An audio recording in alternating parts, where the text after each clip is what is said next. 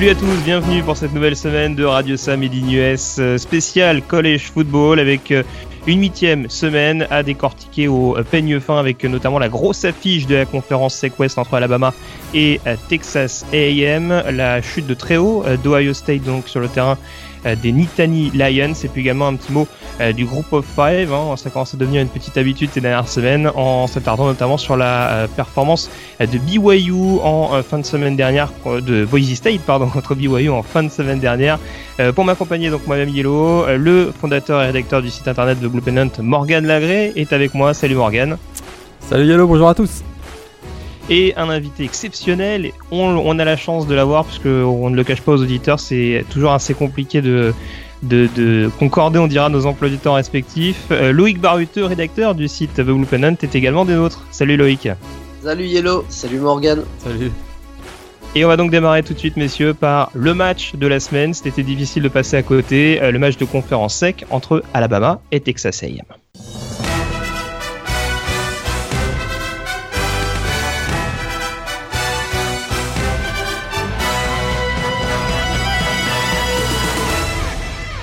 Le numéro 1 contre le numéro 6 au pays, confrontation, euh, grosse affiche même de la conférence SEC entre Alabama et euh, Texas A&M, donc deux équipes euh, invaincues, Morgan qui sont retrouvées du côté de, Tuscaloosa. On avait un petit peu surfé, enfin moi notamment, je l'avoue, sur, sur la dernière victoire de Trevor Knight contre Alabama lors du Sugar Bowl 2013 avec Oklahoma.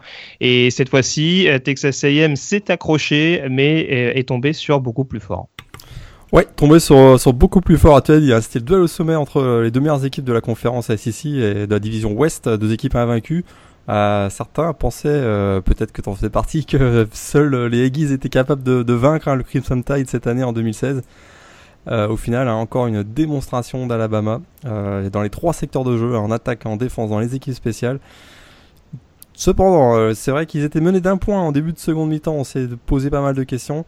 Euh, mais ils n'ont jamais montré vraiment euh, le moindre signe de faiblesse, le moindre signe de panique. Ils, sont, ont très clairement ensuite fait une excellente deuxième mi-temps euh, pour finalement écraser le de Texas, les de Texas A&M qui, qui était en première mi-temps en bonne position. il, contenait assez bien, je trouve, l'équipe d'Alabama avec une, belle défense très agressive, des courses efficaces de Trevor Knight.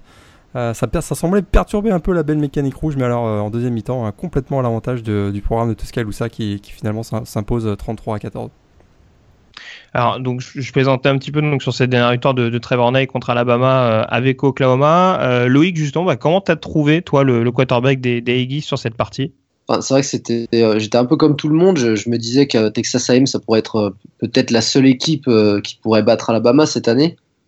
Bon, du mhm. coup, bah, comme, comme Morgan a, précisé, en deuxième mi-temps, il n'y a, pas eu photo. Euh, je pense que c'est un peu, euh, c'est un peu aussi la, la, marque de fabrique de, de Nick Saban, euh, qui est un, qui est un super coach, donc il peut s'adapter. Et je pense que Alabama cette saison a, a, pas trop de soucis à se faire en fait. Morgan? Ouais, c'est sûr qu'ils n'ont pas de soucis à se faire quand on a un freshman comme Jalen Hurts qui fait un match aussi solide avec des courses aussi efficaces, des, des des passes courtes aussi qui ont été dévastatrices. Euh, à partir de ce moment-là, Alabama étant vraiment euh, n'a aucun souci à se faire. Euh, dans ce match-là, je trouve que ils ont fait vraiment une démonstration telle qu'on imagine ce que peut faire Alabama, c'est-à-dire grosse possession du ballon, hein, plus de 35 minutes dans ce match-là.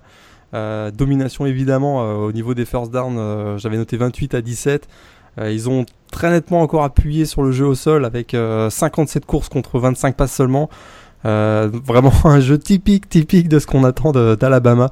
Puis quand on a dans, dans ces rangs des joueurs comme euh, des jeunes, d'ailleurs euh, des jeunes running backs comme Damian Harris, Bo Scarborough ou Joshua Jacobs qui sont extrêmement performants, bien ça fait très très mal et c'est tel un rouleau compresseur finalement.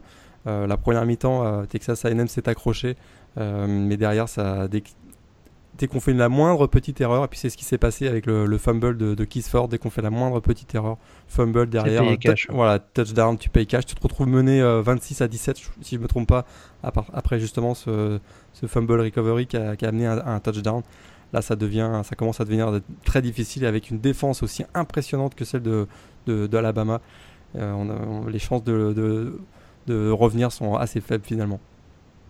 Et alors justement, de, ce que Texas A&M a, démontré sur cette rencontre et sur le début de saison, est-ce qu'on doit quand même rester optimiste sur leur chance de, jouer au moins un bowl majeur en fin d'année? Euh, pour moi, il n'y a aucun problème. Euh, Texas A&M a quand même fait, a quand même démontré, je dirais pendant pendant à peu près 30-35 minutes qu'ils étaient capables de rivaliser avec Alabama. faire ça, ça veut dire que clairement, on est quand même parmi les meilleures équipes du pays. Là, je pense que, euh, bon, évidemment, maintenant le titre de la SEC West est terminé. Ils vont jouer peut-être pour la deuxième place. Euh, très clairement, ils sont encore, ils sont encore en liste pour un, pour un bowl majeur. Euh, pour les playoffs, ça va être très très compliqué maintenant. C'est vrai qu'ils ont une seule défaite. Il faudrait qu'ils soient, faudrait qu'ils soient vraiment, qu'ils remportent tous leurs leur matchs d'ici la fin de la saison et que ça se casse un peu la figure partout ailleurs dans, la, dans les autres conférences. mais très clairement, ils ont encore, ils ont encore des belles choses à faire cette, cette année avec un, avec un Trevor Knight qui est, qui est capable de, à n'importe quel moment d'aller, d'aller euh, chercher une grosse victoire. Loïc, tu rejoins Morgan sur ce, point de vue-là? Ça te paraît jouable d'avoir au moins un ball majeur malgré cette, cette défaite de 19 points euh, à Tuscaloosa? Bah oui, largement. Enfin, pour en revenir à Alabama, c'est vrai que quand tu joues contre Alabama, il faut faire aucune erreur. Donc euh, bon, bah là, ils ont fait, ils ont fait une erreur, quelques erreurs.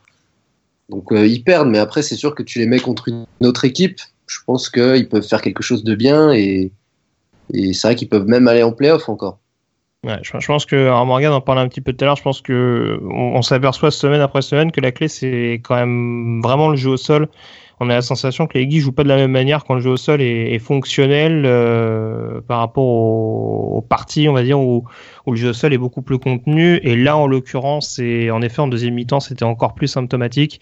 Euh, ça, on a clairement, on a clairement mis les, barbelés au niveau du, du, jeu à la course du côté du Crimson Tide. Et euh, je vous rejoins globalement si Texas A&M retrouve ce jeu au sol euh, qu'il caractérise, parce que c'est pareil. Pour le coup, j'ai pas vu un, un Travion Williams énormément utilisé euh, sur ce secteur de jeu. On a, on a beaucoup essayé de l'écarter par séquence, mais pas forcément de, le, de, de, de, trouver les brèches, on va dire, au niveau de la poche. Euh, c'est peut-être un petit peu préjudiciable selon moi, mais bon, ça, peut, ça, peut, ça peut aller mieux euh, par la suite. Je, te rejoins, très discret dans ce match, hein, Trevon Williams, 23 yards seulement. Euh, Texas A&M finit avec, avec 114 yards au sol, et puis tu as complètement raison, à partir du moment où cette équipe parvient pas à imposer son, son, jeu au sol cette année en tout cas, euh, c'est très très très difficile. Euh, Texas A&M aussi a, souffert de euh, deux, petites, deux événements qui sont peut-être passés inaperçus mais qui ont à mon avis coûté cher. C'est la sortie sur blessure de Deshaun Hall en, fin de première mi-temps et aussi l'expulsion hein, de Donovan Wilson dans le backfield mm. défensif qui leur a fait, je trouve, très mal. C'est un gros leader, un gros frappeur. À partir de ce moment-là, on a tout de suite vu que le secondary s'est un peu plus rapproché de la, de la, boîte parce qu'on s'est dit euh, là Donovan euh, est plus là et puis derrière ça a ouvert pas mal de brèches euh, sur, sur les côtés alors puis il y a eu aussi c'est vrai une baisse d'intensité au niveau athlétique en deuxième mi-temps. Et ça c'est le ça c'est le problème contre Alabama. On tient on tient pendant une demi-heure puis derrière à partir du moment où on baisse, un, on baisse, un, tout petit peu d'intensité on, on, paye cash et alors, pour, pour compléter ce que tu dis sur Donovan Wilson, ce qui, est, ce qui est encore plus problématique, au-delà de son expulsion, c'est le moment où ça arrive, parce que c'est consécutif à une interception de, de, Claude George sur, une, sur un lancer vraiment très vilain de, de Jalen Hurts. Et on a presque la sensation que ça coupe automatiquement le momentum de Texas A&M, qui doit récupérer le ballon, euh, je dirais, pas loin des 50. Et euh, du coup, bah, sur l'action, sur l'action euh, qui suit cette interception, on a l'expulsion de Whitson et un lancer profond de, de Trevor Knight qui est intercepté dans la foulée par, par Marlon Humphrey. Donc, en gros, voilà, c'est, c'est, au final, c'est une interception qui est plus coûteuse pour Texas A&M qu'autre chose. juste peut-être pour faire une petite parenthèse là-dessus, c'est toujours compliqué de porter un jugement sur les arbitres. l'arbitrage peut-être un peu polémique. on, sait, on sait que justement, il y a Donovan Wilson qui se fait expulser. On a plus ou moins la même faute de l'autre côté, euh, quasiment deux fois de suite, même il me semble, de la part du, euh, du gunner d'Alabama, euh, Mac Wilson, qui engage souvent avec le casque. Pas d'explosion là-dessus, ça vous paraît justifié? Moi personnellement, j'ai sur le coup, je me suis vraiment posé la question qu'est-ce que font les arbitres? Parce qu'effectivement, pour moi, c'était un targeting complètement caractérisé. Alors certains diront qu'il n'était pas sans défense. Il n'était pas sans défense, c'est ce que c'était l'argument qu'on entendait notamment des commentateurs du match. Euh, moi, cet argument-là, je n'y crois pas trop. On voit très clairement, c'est une attaque euh, vraiment avec le, haut du casque euh, au niveau de la mâchoire. Tout ce que, à mon avis, on voulait éviter en, imposant cette règle du, targeting. Donc, je, vraiment, j'ai eu, eu, un petit peu de difficulté à moi à comprendre le choix des arbitres. Euh, très bien. Dernière question peut-être sur ce euh, match. Je vais vous mettre en situation, messieurs, avec une question piège. Euh, je vais peut-être commencer par toi, Loïc. Si vous êtes Ed Orgeron, le coach de LSU aujourd'hui, donc LSU qui affronte Alabama dans deux semaines, quel point faible vous, vous ciblez dans cette équipe du Crimson Tide? Ah, C'est difficile, hein c'est difficile. C'est sympa comme question, hein. merci pas.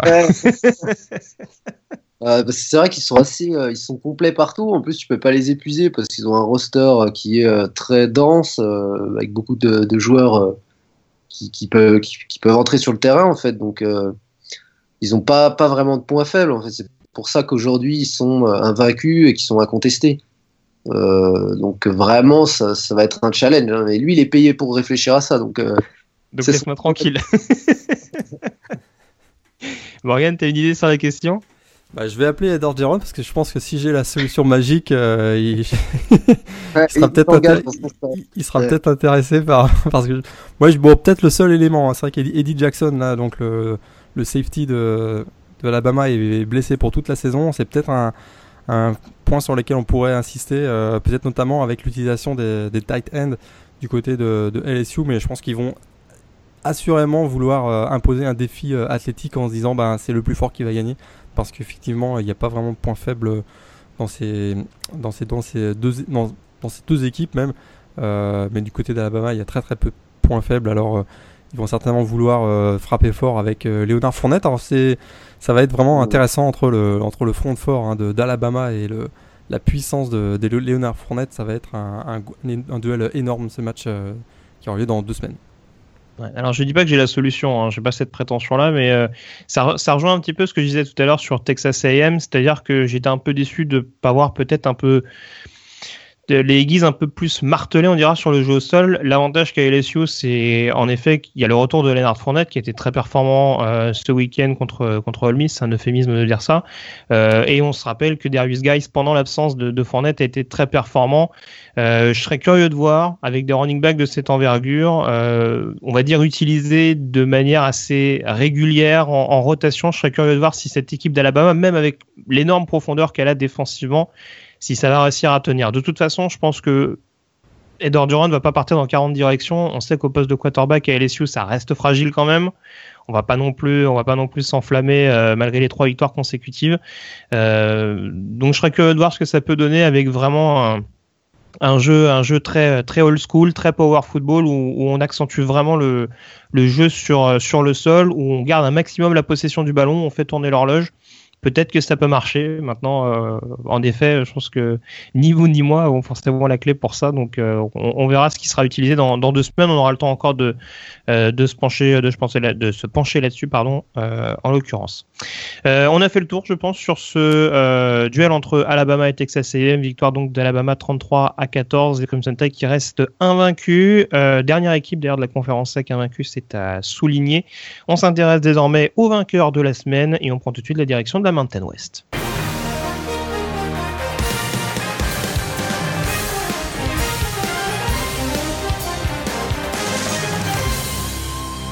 Et la direction de l'Albertson Stadium, plus précisément euh, de euh, Boise, où Boise State recevait euh, BYU. C'était, si je ne m'abuse, dans la nuit de jeudi à vendredi. C'était même quasiment vendredi matin, on va pas se le cacher. Et rencontre donc assez intéressante. Boise State, qui à l'instar d'Alabama était la dernière, était l'une des dernières équipes invaincues donc de cette première division de college football et qui piège donc BYU et Morgan et Broncos qui restent invaincus avec comme souvent une fin de match épique contre les Cougars. Fin de match épique euh, contre les Cougars, hein, les pauvres fans de BYU cette année, hein, ils, sont, ils sont servis, hein, tout se joue généralement dans la dernière minute. Et là, bah, finalement, malgré 5 euh, turnovers commis dans ce match-là, dont 2 euh, pick 6, eh ben, les Broncos s'en sortent, ont survécu finalement à une fin de match assez, on va dire, épique entre, entre, ces deux équipes. Ça se termine à 28-27 sur un, notamment sur un field goal bloqué qui aurait donner la victoire finalement euh, aux Cougars. Alors euh, pour Boise State, c'est une victoire extrêmement importante. Hein. On sait qu'ils avaient gagné déjà euh, deux gros matchs en début de saison face à Washington State et Oregon State. Celui-là, c'était probablement le, dernier gros choc avant, pour, avant, avant une saison invaincue, a priori. et là, donc, ça a été une belle victoire pour eux. très clairement, maintenant, ils se positionnent en excellente position pour représenter peut-être le, groupe of five dans, dans, dans un bowl du Nouvel An. Alors, grâce à leur, en tout cas leur 23e victoire consécutive en match hors conférence, ça c'est très impressionnant. belle victoire quand même de, Boise qui aurait pu, qui aurait pu sombrer finalement à partir du moment où ils ont eu ces deux interceptions, mais ils, sont, ils se sont accrochés et ils l'emportent encore dans un match, dans une fin de match de folie. Alors justement, j'allais un peu dire, est-ce qu'on doit être totalement rassuré par cette équipe, par cette attaque des Broncos? Euh, T'en parlais, il y a deux pick six concédés qui ont clairement relancé les Cougars euh, en, début, milieu de deuxième quart-temps, et puis il y a cinq turnovers au total sur la rencontre, ça fait quand même un petit peu beaucoup. Une équipe euh, assez indisciplinée, c'est peut-être un de leurs gros points faibles d'ailleurs de cette saison. Euh, c'est sûr qu'ils ont, ils ont des vrais playmakers hein, avec Brett Rippen, le quarterback. Ils ont Jeremy McNichols qui est, qui est un des, peut-être un des running backs les plus sous-estimés euh, du pays. Ils ont euh, deux excellents receveurs. En défense aussi, c'est très costaud. Euh, avec Tanner Valero, notamment le, gros, le gros frappeur. Il y a Ben Weaver et David Moa aussi au niveau du pass rush. C'est vraiment une équipe assez complète avec pas mal de playmakers des deux côtés du ballon. Mais effectivement, cette indiscipline, que ce soit au niveau des pénalités ou au niveau de la protection du ballon, ça pourrait leur, leur coûter cher. c'est certainement ce qui doit être, ce qui doit être corrigé par, le, par Brian Arsene, le coach. Euh, malgré tout, hein, c'est vrai qu'ils se positionnent, je répète, ils se positionnent quand même très très bien. Ils ont une fin de calendrier finalement euh, assez, euh, assez relax. Ils ont un, match un peu piège face à Wyoming le week-end prochain. Mais derrière, ça va s'enchaîner avec San Jose State, Hawaii, UNLV et Air Force. a priori, ces quatre matchs-là ne devraient pas les embêter et ils devraient se présenter en tout cas en finale de conférence Mountain West, peut-être invaincu, probablement contre San Diego State. Donc pour eux, c'était une victoire très importante. La, seule faiblesse, ouais, je, suis d'accord avec toi, c'est peut-être euh, vraiment cette, indiscipline au niveau de la, et au niveau de la protection du ballon.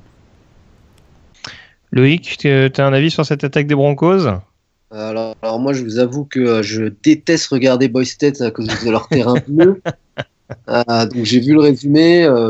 bon, c'est vrai qu'ils font des erreurs. Après, je pense que dans, dans toutes les saisons, enfin, sauf si tu t'appelles Alabama, mais tu as des hauts et des bas. Donc c'est bien que ça leur soit arrivé pour ce match-là qu'ils arrivent à gagner encore. Euh. mais je pense que, enfin oui, comme disait Morgan, ça devrait aller jusqu'à la fin de la saison. Ils n'ont pas un calendrier très compliqué. Euh, ils n'ont pas eu non plus un calendrier très compliqué jusque-là, mais euh, ils s'en sortent toujours, quoi. Donc je, pense que, je pense que ce qui est, ce qui est bénéfique euh, également pour Boise State, hormis le match de, de ce week-end, euh, c'est de voir le retour en forme de Washington State. Justement, on, parlait de cette, cette, victoire en deuxième semaine contre les, les Cougars. Euh, comme souvent, enfin en tout cas comme l'année dernière avec Washington State, on les a mis un petit peu de côté après leur défaite d'entrée contre une équipe FCS. Euh, là, le fait qu'ils enchaînent cinq victoires de suite avec des victoires assez convaincantes, que ce soit à Stanford ou à, ou Arizona State encore, euh, voilà, ça ça peut jouer en leur faveur et montrer que bah, leur calendrier il est pas si bidon que ça et euh, ça peut en effet euh, faire grimper leur cote pour éventuellement viser un, un, un, bowl majeur en fin de saison pour les playoffs. Ça reste quand même une autre histoire, on va pas se le cacher. Ouais, avec le, calendrier qui est celui de, de Boise. leur difficulté, c'est qu'effectivement, ils gagnent, mais ils gagnent pas, ils gagnent pas très très largement. Hein. C'est ça qui là, ils gagnent un point contre Brigham Young, ils gagnent 5 euh, points contre Colorado State la semaine dernière. Euh, ça avait été difficile contre Utah State aussi euh, à la, au début du mois d'octobre. C'est vrai qu'il y a une belle victoire face à Washington State, mais c'est pas, ce ne sont pas des victoires très très très dominantes. Et ça, euh, je te rejoins complètement. Le, comité, c'est, en regardant un petit peu, en évaluant leur, leur, saison, ils vont s'apercevoir que ben, finalement, oui, ça passe, mais, mais c'est pas, c'est pas des, des, victoires extrêmement dominantes. Et surtout Washington State, c'était, c'était encore le début de la saison et les Cougars n'étaient pas vraiment réglés. Quoi. Ils, ils avaient déjà une défaite je ne sais pas si ça peut vraiment peser. Euh... Je pense que ça ne joue pas tant que ça dans, enfin ça peut ne pas jouer tant que ça dans l'esprit des, euh, des, membres du comité?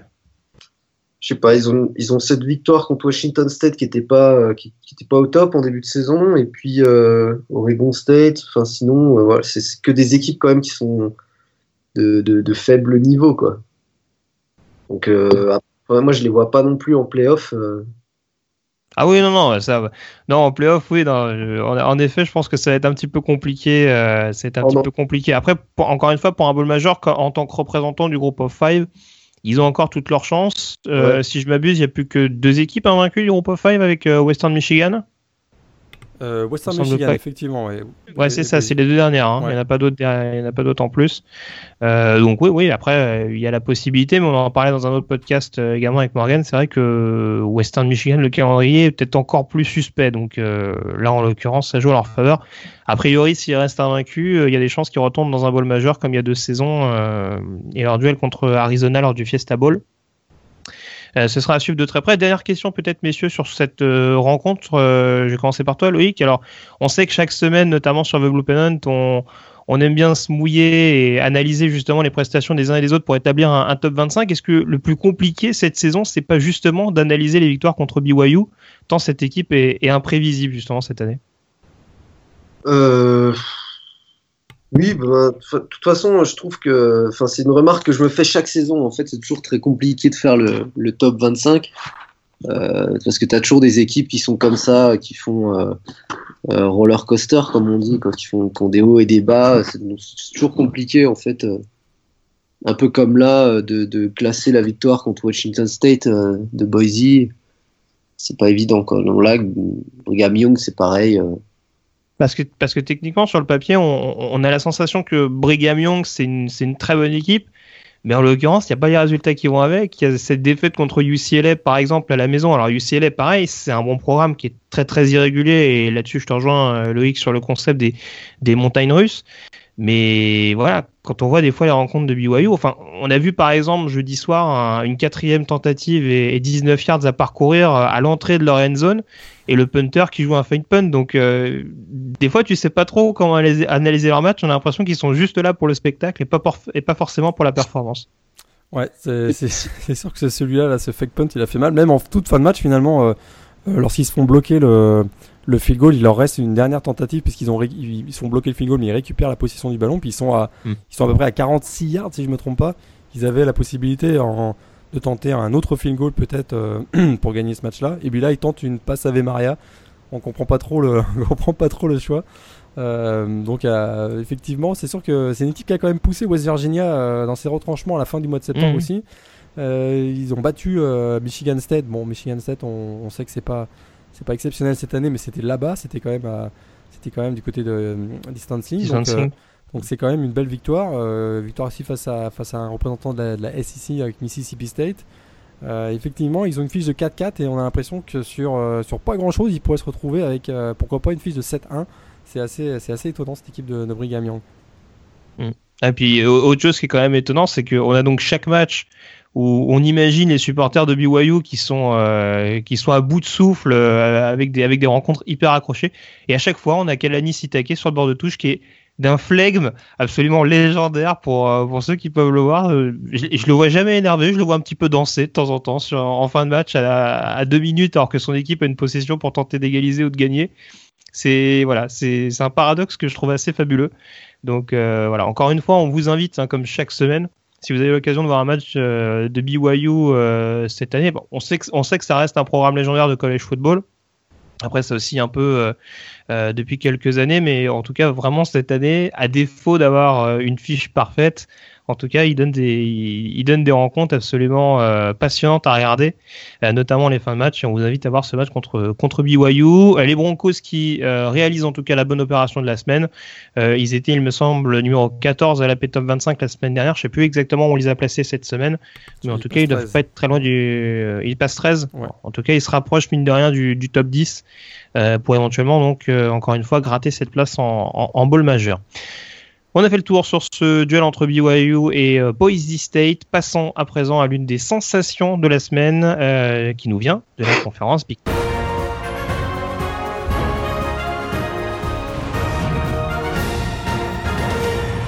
Et oui, car le numéro 1, Alabama, est passé euh, relativement facilement. Euh, pour le numéro 2, ça a été euh, fatal. Ohio State qui s'incline sur le terrain de Penn State 24 à 21 avec Morgan, un peu comme Florida State l'année dernière à Georgia Tech, un field goal contré qui coûte très cher au final. Ouais, ça, ça coûte très très très cher pour, Ohio State dans une ambiance de feu hein, au Beaver Stadium. Plus de 107 000 spectateurs qui étaient. tous les spectateurs étaient de blanc vêtus, c'était white-out euh, au Beaver Stadium. Alors ça leur coûte euh, très très cher, peut-être pas si cher que ça, on va peut-être en reparler, mais c'est sûr que pour eux c'est un, coup d'arrêt. ils étaient sur une série de 20 victoires d'affilée à l'extérieur. Et on dirait que pendant plus de trois quarts temps, hein, ben, les Italian Lions de Penn State semblaient incapables de produire quoi que ce soit au niveau offensif. Puis ça s'est ça a complètement basculé dans, le quatrième quart-temps parce que quand on regarde un petit peu les comparaisons statistiques entre les, deux équipes, hein, c'est une domination totale des Buckeyes pendant 50 minutes à peu près. Euh, plus de 37 minutes de possession, 413 yards offensifs contre 276 pour euh, Penn State. Il y a une domination au niveau des first down également. Euh, seulement 8 passes complétées par, par, Penn State dans tout ce match-là. Ben, malgré cela, Penn State a trouvé le moyen de, retourner la situation et, de, s'imposer grâce à un 17-0 dans les, dans, les, dans les 13 dernières minutes. Vraiment, euh, la victoire signature, on en avait parlé il y a quelques, il y a quelques semaines euh, pour James Franklin, le, coach. Hein, ah, c'est bon, là maintenant il est tranquille. Là, c'est bon, là il peut se reposer maintenant. Il cherchait en tout cas hein, une, victoire, euh, une victoire signature pour, pour affirmer son, son statut à, Penn State. Je crois que là, il a, il a, enfin, il a enfin réussi. Et alors justement, comment on l'explique ce dernier carton catastrophique pour Ohio State? T'as as ressenti peut-être un peu trop de, relâchement, de, facilité de la part des Buckeyes? Euh, petit relâchement, puis euh, c'est sûr que l'ambiance hein, de, feu qu'il y avait au Beaver Stadium euh, a joué à mon avis. C'est sûr qu'ils étaient vraiment incapables d'avancer le ballon pendant 50 minutes. Puis il y a eu ce drive de, 90 yards en 5 jeux mené magnifiquement par Tracy McSorley. il y a peut-être eu un petit relâchement effectivement au niveau défensif. À ce moment-là, ça faisait 21-7 très clairement, euh, ce drive, à mon avis, a, été le, gros changement, euh, le changement de momentum. On a senti qu'il se passait quelque chose. Hein. À 21, finalement, ça faisait 21-14. On se dit, ouais, il y a une seule possession, tout est, jouable. Il reste encore 10-10 minutes. Et euh, derrière, il y a eu ben, deux, magnifiques jeux sur, le, sur les équipes spéciales. D'abord, il y a eu un punt bloqué par, par Penn State. Finalement, ils ont récupéré le ballon. Ils ont réussi un field goal qui leur a permis de revenir à 21-17. Puis sur le drive suivant, euh, bah, ça, a été, ça a été difficile. Euh, OS7 a eu de la difficulté à, avancer le ballon. Finalement, ils sont mis en position pour tenter un field goal qui aurait probablement euh, assuré leur victoire. Euh, bah, ils, se font, ils se font bloquer. C'est vraiment, ça s'est joué sur pas grand chose. Mais on a senti, en tout cas, moi j'ai senti un regain d'énergie, notamment du front fort de, de, Penn State dans les 10 dernières minutes. Et ça, ça a joué énormément avec deux sacs qui ont été dans les dernières secondes qui ont été vraiment décisifs. Et, euh, et ça, ça, ça c'est à mon avis, c'est ce qui a, vraiment créé le tournant de la rencontre, c'est ce drive de 90 yards euh, réussi par Tracy McSorley. On a senti que là il se passait quelque chose, il y avait une énergie qui arrivait dans le stade. Et à partir de ce moment-là, ben, la jeune équipe hein, de Ohio State, faut jamais oublier que c'est une équipe très jeune avec beaucoup de freshmen. Ça a été, ça a été un petit peu difficile euh, pour, pour contenir la vague bleue en, fin de rencontre. Et, alors pour, rejoindre ce que, tu disais, c'est vrai qu'il y a, eu cette énergie du côté de Penn State, mais en effet, on a eu la, sensation en quatrième quart-temps que les Buckeyes étaient en train de s'endormir petit à petit. Moi, ce qui m'a vraiment sauté aux yeux, c'est ce dernier drive euh, d'Ohio State, donc qui menait 3 points. Alors, il reste 4 minutes 20 au chrono, euh, donc quasiment une éternité pour, euh, pour revenir dans la rencontre. Mais on a la sensation que ça jouait à vraiment un rythme de sénateur et qu'on avait voilà, qu'on limite, on laissait couler les 40 secondes euh, sur, sur, chaque, euh, sur, chaque snap. Et c'est vrai que c'était un peu déroutant. On avait presque pas l'impression qu'Ohio State était derrière au score, mais qu'ils étaient en, en, gestion et qu'ils étaient peut-être un petit peu trop tranquilles. Et moi, c'est quelque chose qui m'a quand même assez étonné, euh, encore une fois, quand, quand, derrière on voit que on est quasiment systématiquement repoussé sur des troisièmes tentatives, qu'en effet, euh, tu le disais fort justement, bah, on a un pass rush de Penn State qui est, qui est monté en puissance petit à petit et ils doivent terminer d'ailleurs, je crois, la, la série d'Ohio State sur deux sacs de suite. Euh, j'étais un peu étonné par ce, par ce côté un peu, un peu hagard de, de l'attaque de, de, Penn State. T'as as un avis sur la question peut-être Loïc avant, qu'on, avant, avant que je te, je te, je te redonne la parole Morgan ben, je suis, oui, je suis un peu d'accord avec toi. Enfin, c'est assez étrange de voir que, que Ohio State se, se, relâche comme ça. On dirait que dans le quatrième carton, c'est le garbage time, mais pas quand tu mènes seulement de 14 points. Quoi. Euh, c'est vrai qu'ils se sont complètement relâchés et du coup, ça permet à Penn State de revenir. Euh, malgré un quarterback qui fait un 8 sur 23, et ça, c'est quand même très moche. Mais euh, enfin, le, après, le field, le field goal bloqué, bon, ben, c'est quand même assez rare ça arrive, ça leur donne la victoire. Euh, mais moi, je trouve que Penn State fait quand même une belle saison. Euh, ils sont invaincus à domicile, euh, à plus forte raison après cette victoire. Donc, c'est une surprise, comme ça arrive de temps en temps. Mais je pense qu'Ohio State, ça va pas trop leur porter préjudice non plus. Oui, on rappelle qu'ils avaient eu un déplacement la semaine dernière euh, également tout aussi périlleux euh, du côté de Wisconsin, même si le classement était pas le même. Euh, je t'ai coupé, Morgan, donc tu allais, revenir sur ce que, sur ce que j'évoquais sur ce dernier drive? Ouais, au crédit quand même de, de Urban Meyer, faut pas oublier que, comme je le disais tout à l'heure, jusqu'à jusqu'à ce dernier drive, la défense hein, de Ohio State dominait largement l'attaque de Penn State et Penn State n'avançait absolument pas. Donc se sont dit probablement on va écouler le temps, on va leur redonner le ballon profondément dans leur territoire et puis derrière la défense va faire le, va faire le boulot. Euh, c'est pas une stratégie euh, totalement condamnable. C'est sûr que quand on domine aussi largement défensivement, on se dit on va aller gagner le match avec la défense. Là, ils se retrouvent, euh, ils, ont été très très surpris et je pense que ça c'est la, petite erreur de d'Urban Meyer, c'est de ne pas avoir senti que, que, le match était en train de basculer, que le momentum était en train de changer de côté et que effectivement là on a eu un rythme de sénateur comme tu l'as bien dit.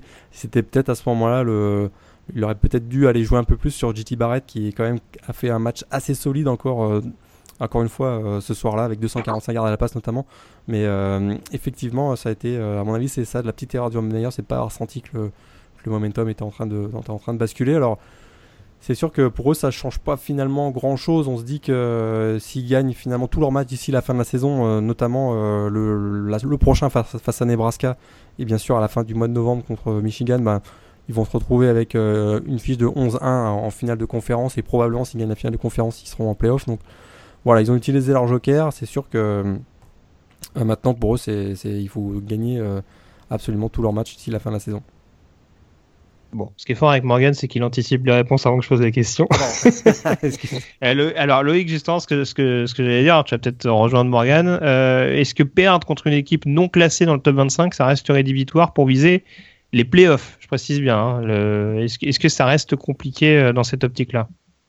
Euh, Moi, je pense que Ohio State sera en playoff euh, parce que je pense qu'ils vont gagner les matchs qui leur restent. Comme dit Morgan, ben, là, ils ont brûlé leur joker. Quoi. Ils sont, ils, sont, ils sont numéro 6, hein, je juste la parenthèse, ils sont numéro 6, je crois, à la P-Top 25 cette semaine, malgré cette défaite. oui, bah, c'est pas, c'est pas une grosse perte, enfin, c'est pas une grosse descente dans le classement. Ils sont passés de 2 à 6. Euh, c'est quand même raisonnable. Après, on peut parier sur des, défaites d'équipes qui sont devant eux. Ils peuvent revenir dans le top 4 assez facilement. Après, il faut qu'ils restent sur cette, euh, enfin, pas sur cette lancée du coup, mais il faut qu'ils se remettent à gagner. Et euh, le problème, c'est peut-être la jeunesse. C'est vrai que Urban Meyer, il, il, peut faire ce qu'il veut, mais c'est vrai que si tu as une équipe qui est pas très expérimentée, avec beaucoup de jeunes, dans les moments clés, ça peut être problématique. Voilà, dans le dernier carton, ça peut, enfin, ça joue quoi. D'accord. Dernière question qui concerne euh, Penn State. Euh, on l'a dit, la défense notamment a fait le boulot sur le dernier drive. On voit qu'il y a quelques retours de blessures également. Hein. Jason Cabinda, Brandon Bell notamment qui sont euh, qui sont revenus et d'ailleurs Cabinda qui est, qui est, assez précieux sur sur, sur la dernière série. alors c'est peut-être une question un peu osée, mais ça paraît quand même un peu tard pour Penn State pour éventuellement aller chercher une finale de conf? Euh, ouais, là ça va être compliqué, surtout c'est leur, lourde défaite face à Michigan qui, à mon avis, leur fait très très mal. C'est sûr qu'avec un euh, éventuellement euh, un final où, les, trois équipes, hein, Michigan, Ohio State, Penn State, seraient avec une fiche de 7-1, et donc à ce moment-là il y aura un tie-break à, à, appliquer, mais là je pense que pour Penn State ça va être un peu plus, ça, ça va être compliqué parce qu'ils ont déjà deux défaites. Euh, et ça, ça, pour eux, ça leur, ça leur fait très très mal. Alors, tu as raison, en tout cas, le, retour de Cabinda, ça a tout changé parce qu'il a été euh, très clairement, il a été hallucinant dans ce match-là. Euh, vraiment le, cœur et l'âme de cette, de cette défense qui et son retour a été, a été très très très très, précieux. Le, le, vraiment le linebacker, hein, ce linebacker junior est très impressionnant, un des joueurs les, les, les plus les plus explosifs, en tout cas dans la Big Ten, avec Jabril Peppers, probablement le linebacker de Michigan. Loïc, euh, une finale de conférence possible pour Penn State ou pas? Euh, bah, C'est pareil, il faudrait compter sur euh, des, des, défaites de Michigan et Ohio State. Ça paraît quand même assez illusoire. Je pense que Penn State, là, cette année, ils vont devoir se faire une raison et essayer d'accrocher un bowl plutôt sympa. Mais pour la finale de conférence, ça paraît quand même vraiment compliqué. Ouais, je vous rejoins un petit peu. Je me suis dit, on va poser la question, on sait jamais peut-être y avoir une petite déclaration sensation, mais oui, oui, c'est vrai que si on reste un petit peu lucide, c'est un peu compliqué maintenant d'imaginer. Je pense que c'est vraiment cette défaite contre. Euh, alors pour le coup, la défaite contre Pittsburgh euh, pose pas de problème, on va dire, concernant la qualification pour le pour la finale de conférence, parce que euh, voilà, on s'arrête essentiellement sur le bilan euh, intra Big Ten. Après, en effet, il y a cette lente de défaite contre Michigan qui peut qui peut être rédhibitoire dans ce dans ce sens-là. Donc voilà, en tout cas, belle belle victoire de Penn State et surtout euh, contre coup, on va dire terrible pour pour Ohio State après leur, leur victoire euh, importante sur le terrain de Wisconsin la semaine dernière. Défaite 24 à 21 face au rival euh, des Nittany Lions. On passe à présent au débat de la semaine.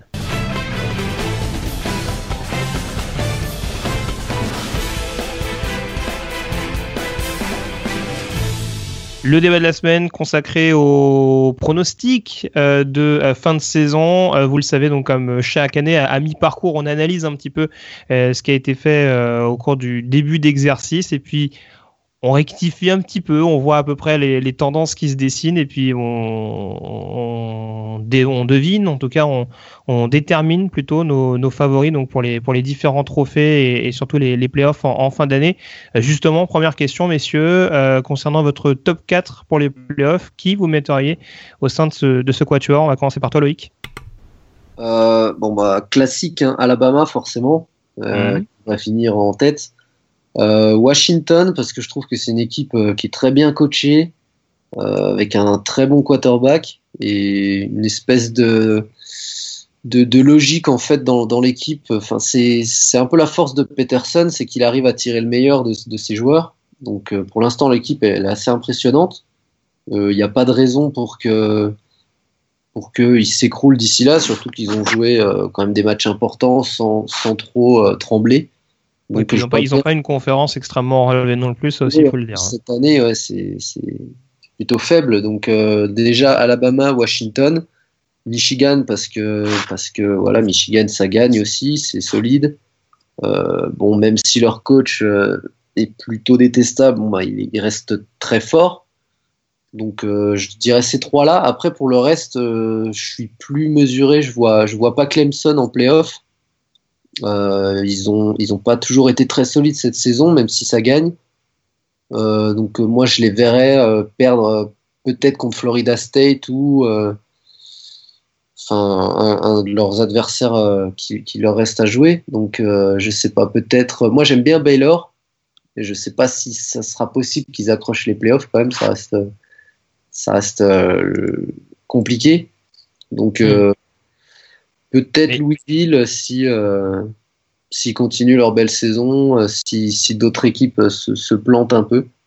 Et puis du coup, si Clemson fait un minimum de faux pas, parce que on sait que les on, sait que le, le, jugement, on dira, d'une équipe est aussi déterminé par les performances de, des équipes qui l'ont battu. Donc, si, si, Clemson se casse les dents en cours de saison, ça peut être problématique également pour, pour Louisville par ricochet. Donc, euh, donc en tout cas, on retient ton top 4. Donc Alabama, euh, Washington, Clemson, Michigan. C'est plus la euh, top 3 en fait, et la quatrième place est plus assez ouverte. Quoi. Ouais, ouais. D'accord. Morgan, ton, ton, top 4, est-ce qu'il a changé par rapport au début de saison? Euh, Oui, comme, comme, beaucoup. Euh, Alabama, c'est sûr que moi je les vois bien finir une fiche de 13-0, donc numéro 1. Ensuite, à l'inverse de Loïc, moi je pense que Clemson va rebondir, notamment euh, samedi prochain à Florida State.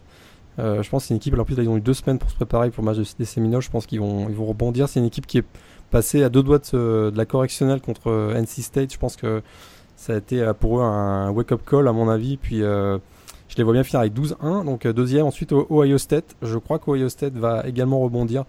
Et je les vois bien gagner deux games, hein, le dernier match face à Michigan. Donc je les vois finir avec une fiche de 12-1. Champion bien sûr de la, de la Big Ten.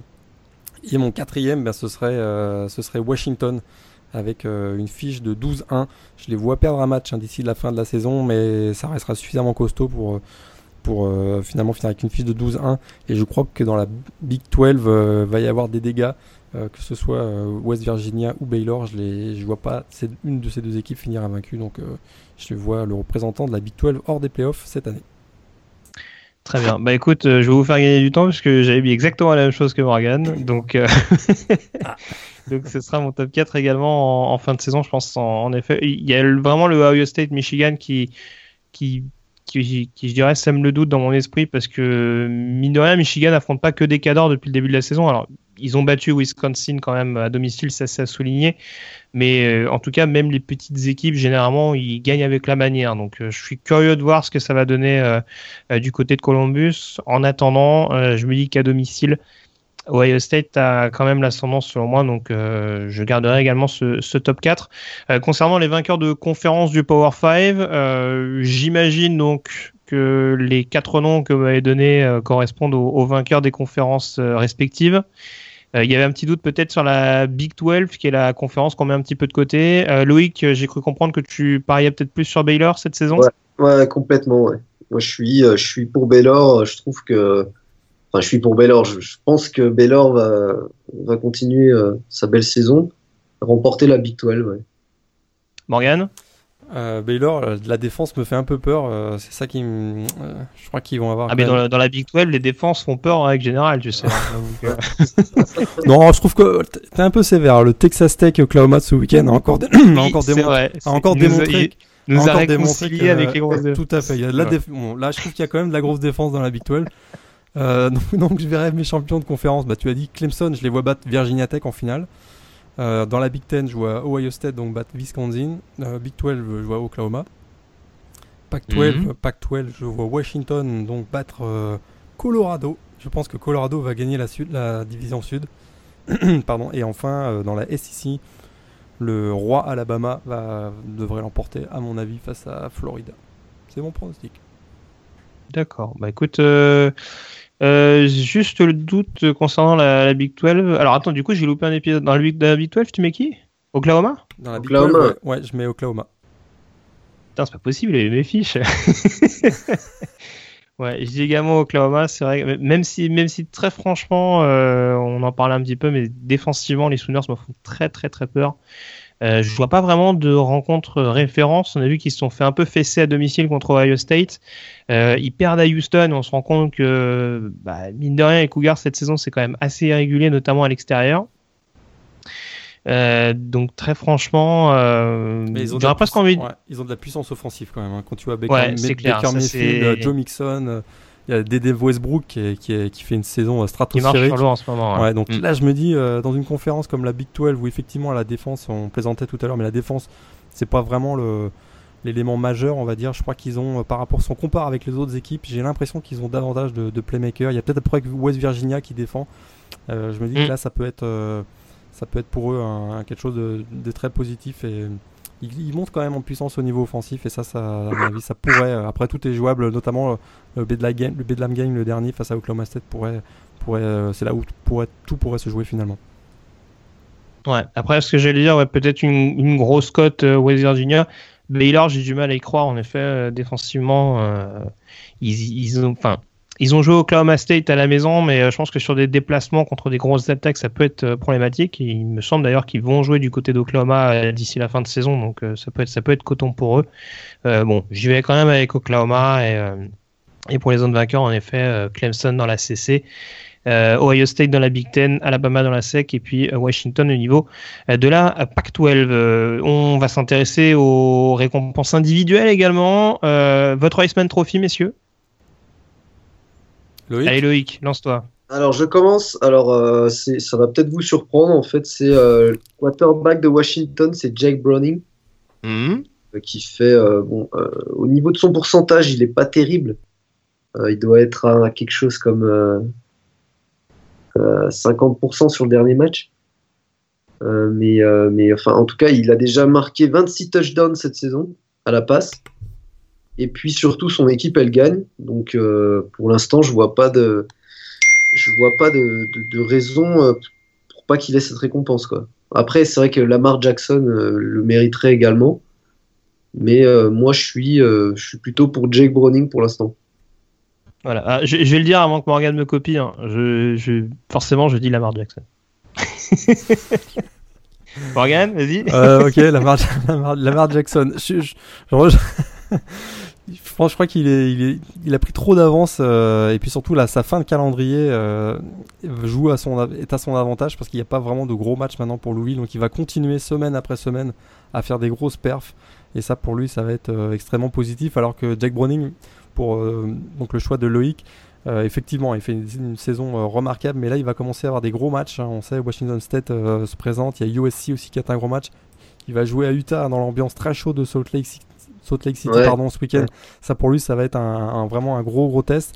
C'est là où je me dis, il y a peut-être un peu plus d'obstacles hein, pour Jake Browning par rapport à, Lamar Jackson, mais on est à peu près tous d'accord que ces deux joueurs-là sont des, sont des candidats. Moi, je rajouterais peut-être, si, si, si, vous me le permettez, euh, Jabril Peppers, donc le linebacker de, Michigan, qui sera, qui a lui pour le coup l'occasion euh, notamment de montrer euh, une occasion médiatique, je dirais, de montrer ce, de ce qu'il est capable de faire, notamment avec le match face à Ohio State à la fin de l'année. Et puis il faut pas écarter un Deshaun Watson qui a quand même de, belles stats. Il fait un match, un match, une saison moins impressionnante que l'an dernier, mais lui aussi il a des, des des grosses, des gros matchs devant lui qui vont peut-être lui permettre de montrer que c'est encore un, un, excellent joueur. Donc ça serait les, candidats pour le S-Man. Je suis un peu déçu que Loïc n'ait pas dit Sam Darnold, mais euh, bon, pourquoi pas. je... vais en parler, j'ai pas osé, mais euh, je pense qu'il aurait été titulaire depuis le début de la saison. Peut-être qu'il aurait été en course. on va parler du freshman de l'année, donc euh, t'as encore le. encore oui, oui, c'est vrai, c'est vrai, tu peux encore te rattraper, c'est vrai, c'est vrai. Bah, alors, juste avant le freshman, vous m'avez cité que des joueurs offensifs pour la majeure partie, en tout cas vos premiers choix. Euh, concernant le S-Man Trophy, du coup, si on devait désigner un, défenseur de l'année, lequel serait-ce? Euh, bah, Moi, je dirais euh, bah, Jabril Peppers, du coup, comme Morgan, mais euh, Adory Jackson à USC fait aussi une énorme saison. Il a, il, a, manqué absolument aucun match, il fait, il fait aucune erreur. Il est vraiment impressionnant, surtout qu'il n'a pas vraiment un gabarit de, de shutdown cornerback. C'est surtout qu'on a l'impression qu'il est un peu seul par moment. Hein. Oui, en plus, il est complètement seul, donc euh, c'est encore plus impressionnant. Quoi. Et euh, donc ça, son interception, euh, c'était contre, c'était quand? Il y a une semaine ou deux contre Utah, je crois. Il fait une réception le long de la ligne et il arrive à mettre son pied dans le terrain alors qu'il est déjà dehors. Enfin, il est vraiment incroyable et, et enfin moi c'est, en plus il joue à USC donc c'est parfait, mais c'est vraiment un gros coup de cœur. Quoi. Morgan, ton défenseur de l'année? Ouais, je crois que Jabril Peppers a pris une grosse avance. Euh, je mettrais quand même une petite pièce, hein, bien sûr, sur Jonathan Allen d'Alabama. Et peut-être euh, peut-être un Malik Cooker aussi du côté de Ohio State, hein, le, safety. Euh, il y a vraiment des, gros, défenseurs cette année. Il y a Derek Barnett aussi à Tennessee qui est excellent, ou Carl Lawson à Auburn. Mais je crois que Jabril Peppers est en, à mon, à mon sens, est, pour l'instant, est le meilleur défenseur de l'année. Voilà. Et puis, euh, comme on l'a pas forcément cité, euh, d'ailleurs, c'était, c'était sûrement le nom que j'allais sortir également. Miles Garrett, quand même, euh, defensive end de, Texas A&M. Alors, c'est parfois un petit peu compliqué avec la défense de Texas A&M, même si on voit qu'elle s'améliore par rapport aux précédentes saisons. Mais en tout cas, on voit qu'il a bas un boulot assez énorme sur la ligne, que ce soit contre la course ou contre la passe. Donc, donc voilà, en effet, Jabril Peppers me semble avoir une petite longueur d'avance. Après, euh, voilà, j'irai plutôt avec, euh, avec Miles Garrett sur, sur ce choix-là. Freshman de l'année, du coup, Loïc, on te laisse éclater. Il vient, euh. il vient de Californie, c'est ça? Non, j'aurais bien, c'est vrai que j'aurais bien dit Sam Darnold. Bon, le problème, c'est qu'il a raté trois matchs. on ne sait pas ce qu'il aurait pu faire, et puis la saison est encore longue. moi, je dirais Ed Oliver, le, le, le, defensive tackle de Houston. Mhm. Euh, qui, est, juste euh, impressionnant. Quoi. Il, est, il est true freshman, il, a commencé euh, le college football cette saison et il, est, vraiment monstrueux. Quoi. Je sais plus, enfin, je connais pas ses stats en détail, mais il a toujours beaucoup de plaquages, beaucoup de plaquages pour perte, des, des, fumbles, des passes déviées. C'est assez impressionnant et je pense que c'est aussi, c'est aussi une des raisons de la réussite de Houston cette année. Quoi. D'accord, bah, je te rejoins. C'est le nom que c'est le nom que j'ai fait sortir euh, en effet d'Oliver qui euh, qui malgré son choix un peu surprenant de rejoindre une équipe euh, du Group of Five, bah, pour l'instant assume bien ce choix et malgré les, les, deux défaites de Houston cette saison et fait assez plaisir à voir dans cette défense de Houston aux côtés de aux côtés de Steven Taylor. Morgan, ton défenseur de l'année? Ouais, d'ailleurs, euh, Charlie Strong hein, du côté de Texas doit être euh, assez, assez circonspect de ne pas avoir réussi à, le faire venir du côté, de, du côté des Longhorns parce qu'il aiderait beaucoup, à mon avis, la défense de, de Texas. C'est clair que c'est un des, un des deux meilleurs défenseurs freshman de l'année. Moi, Dexter Lawrence aussi, du côté de Clemson, fait une saison exceptionnelle. Mais moi, je, je resterai du côté de l'attaque avec Jalen Hurts, hein, le, le quarterback d'Alabama, qui je trouve est vraiment très solide. un gestionnaire de jeu, mais qui est capable aussi on l'a vu notamment avec sa course, euh, son, touchdown finalement de la victoire face à Texas A&M samedi, qui est capable aussi de, créer, de créer des big plays. Donc moi, je, mon vote serait pour Jalen Hurts, le quarterback d'Alabama. Ça marche. On termine avec le coach de l'année. Alors moi, je dirais Chris Peterson à Washington. Euh, ça fait ça fait pas longtemps qu'il est là. Il a déjà euh, complètement imposé son style. Il a mis sa patte et Washington gagne de, manière vraiment euh, exceptionnelle. Ils sont invaincus. Même si, leur, conférence est faible cette saison, euh, ils, sont, euh, vraiment impressionnants. Washington, ça fait, des années qu'ils essayent d'arriver à ce niveau. C'est pour ça qu'ils avaient recruté Steve Sarkisian. Bon, ils ont réussi à s'en débarrasser assez miraculeusement. Et Il a réussi à nous placer Steve Sarkisian dans le podcast. Bravo, bravo Loïc. Et donc, euh, ils ont réussi à le remplacer par euh, Chris Peterson, qui euh, jusque-là, il, n'a vraiment pas, enfin, il y a rien à leur reprocher. Et en particulier cette saison, il est assez impressionnant avec avec les moyens qu'il a. Donc, je pense que ça augure du bon pour le pour le futur, parce qu'il va pouvoir recruter. Donc, je pense que c'est que le début en fait pour Washington. Et puis, bah, j'espère pour eux parce que c'est une équipe assez sympathique. Voilà. D'accord, bah écoute, euh, je personnellement je te rejoins, tu as tout dit. Chris Peterson pour moi également. Morgan? Pareil, Chris Peterson. Bon bah écoutez, formidable. Si on s'il y a un consensus sur ce choix-là. C'est pas un débat en fait, on est tous d'accord alors. Bah, sur le coach de l'année en l'occurrence, euh, oui, oui, mais c'est vrai que vu Je veux bien dire Brian Kelly, mais là je vais passer pour un, pour un peintre. Oui, oui, oui, oui, tu fais, oui, là, tu, cherches un peu quand même. non, non, ce qui aurait été marrant, c'est que Loïc dise Clay mais je, je, je pense qu'il ne, ne, le pense absolument pas, donc ça, ça aurait été un peu traître. Euh, donc voilà, en tout cas, on a fait le tour pour euh, ces, on va dire ces récompenses de mi-saison, si on peut parler ainsi. On passe à présent aux autres résultats de la semaine.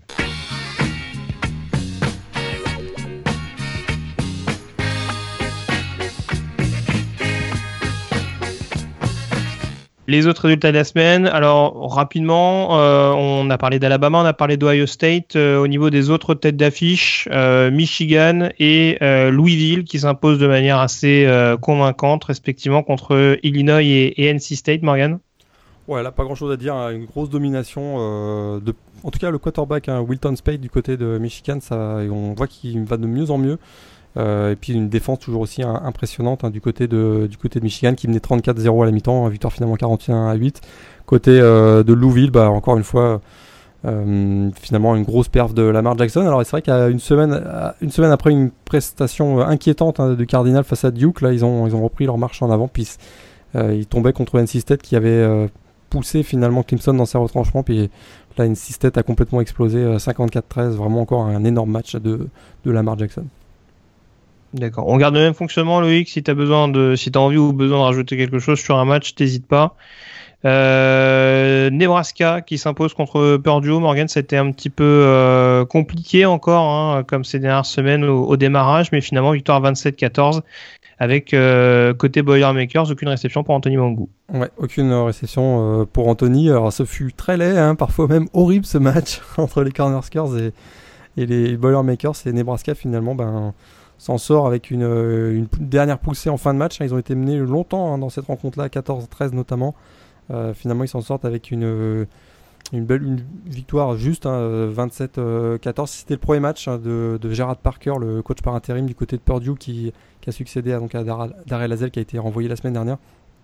Et puis donc, c'est la, première fois Hein, depuis bien longtemps que, Nebraska se retrouve avec une, fiche de, une fiche de 7-0. Pas forcément euh, convaincu à mon avis les sceptiques, on va en savoir un peu plus pour Nebraska face à Ohio State la semaine prochaine. C'est, ça a été un peu compliqué, euh, mais Wisconsin et Utah qui s'imposent respectivement à l'extérieur. Euh, Wisconsin dans un match défensif à Iowa et Utah qui en revanche a fait tourner son attaque pour s'imposer du côté du ciel. Ouais, euh, du côté de Wisconsin, Iowa, hein, c'était aussi euh, pas, pas très beau à regarder, c'était assez ennuyeux. Euh, tu veux dire qu'on retrouve la Big Ten chiante, voilà, c'est en train de dire ouais, les matchs, les matchs du début d'après-midi de la Big Ten, parfois c'est le bon moment pour faire une petite sieste avant le, avant l'explosion de la fin de journée. là, c'était vraiment difficile à regarder finalement, des erreurs, il y a des fumbles, un fumble commis dans la end zone. Enfin, ça a été vraiment très très très difficile. C'est essentiellement en défense finalement que Wisconsin l'emporte. Wisconsin qui avait quand même bien, qui a bien défendu hein, face à face à Iowa.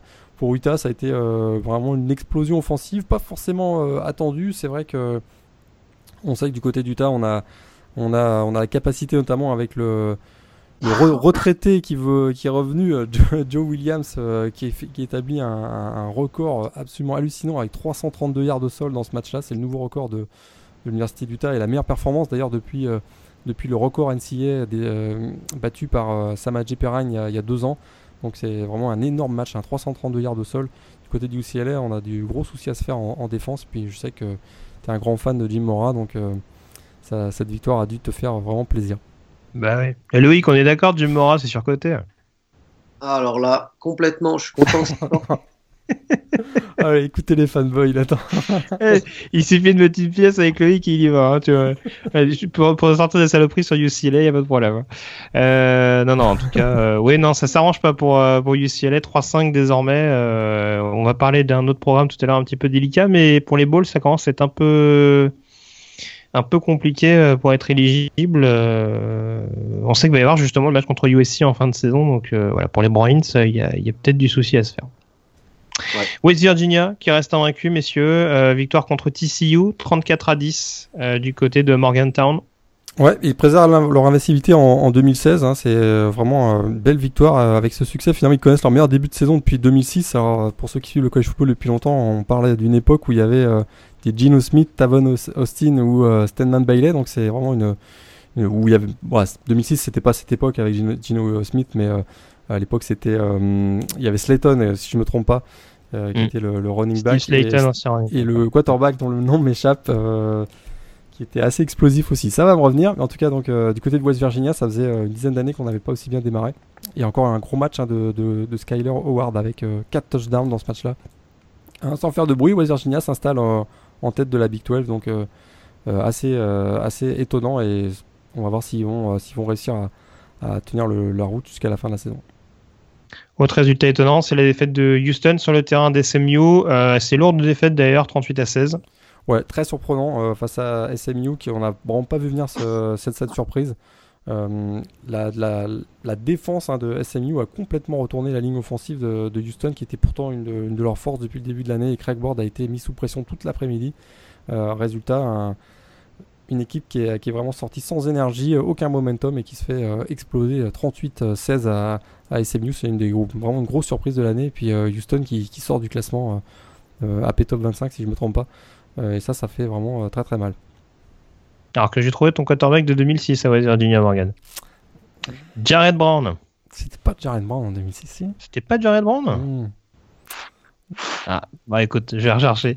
Euh, Auburn, et les, Auburn et LSU qui remportent euh, les duels, euh, les confrontations choc donc de la SEC West, les autres confrontations choc, puisque c'était un petit peu en retrait bien sûr par rapport au Obama Texas A&M. LSU qui s'impose 38-21 contre le Miss et Auburn qui écrabouille Arkansas à la maison, à la maison 56 à 3. Ouais, alors là le 56-3 aussi, celui-là on l'a pas vu venir parce que une une équipe de Auburn qui a complètement marché sur, euh, sur Arkansas. C'est 543 yards de sol dans ce match-là. Euh, vraiment, l'équipe de Gus Malzahn, euh, après un début de saison difficile, hein, une fiche de 1-2, là depuis c'est 4, 4 victoires d'affilée. et peut-être que finalement c'est une équipe qui monte en puissance et pour le, dernier match, hein, l'Iron Bowl face à Alabama, c'est peut-être que peut-être là on pourrait avoir un, un, beau duel entre ces, entre ces deux équipes. du côté de LSU, on a ont vraiment euh, eu un, match, euh, match difficile. Hein. Ils étaient menés 10-0, puis alors Léonard Fournette est, arrivé, et puis derrière ça a été euh, l'avalanche, 284 hein, yards au sol.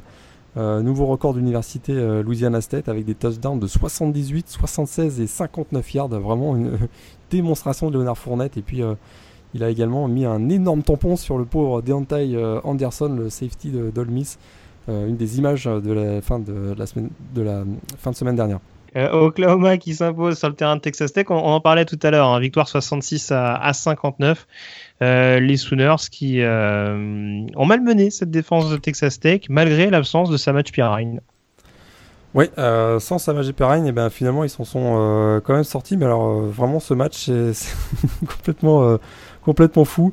encore un, super Baker Mayfield, 7, 7 TD. Et, du côté de du, côté de Texas Tech, on a eu un match également énorme de, Patrick Mahomes avec plus de 800 yards.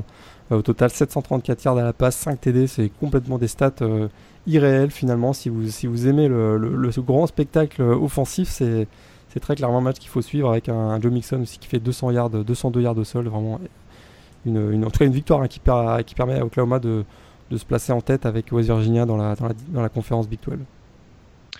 Ça va pas fort pour certains programmes euh, de la Pac-12, Oregon et Stanford qui ont subi une nouvelle défaite ce week-end. Oregon en double prolongation à California et Stanford à domicile contre Colorado.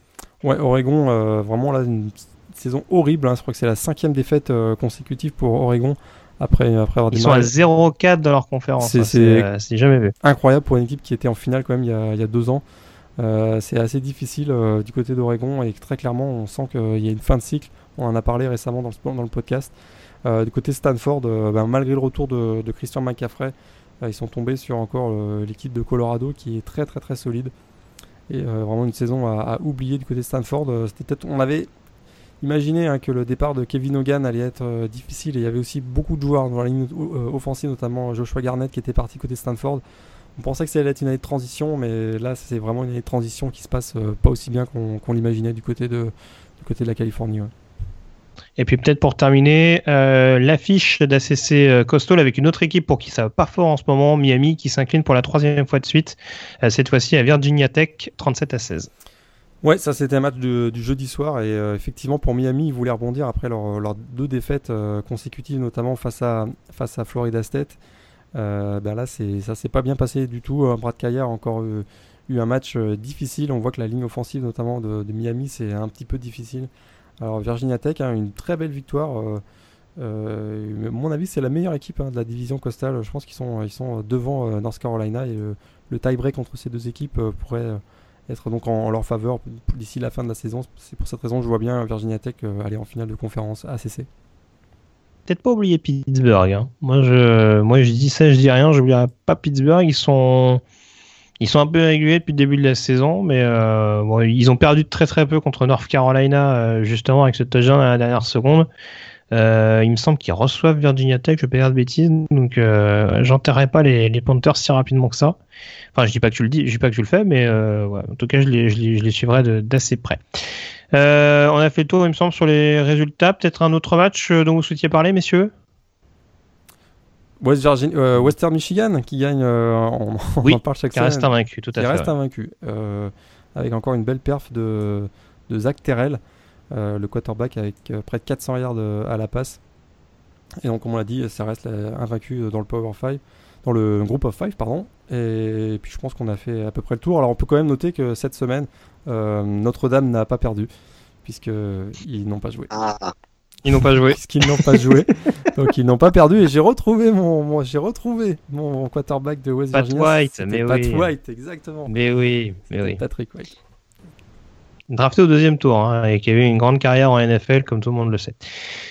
On a fait le tour donc euh, avant euh, de s'intéresser au classement et à la projection vers la prochaine semaine. On euh, décortique tout de suite le mailbag de la semaine.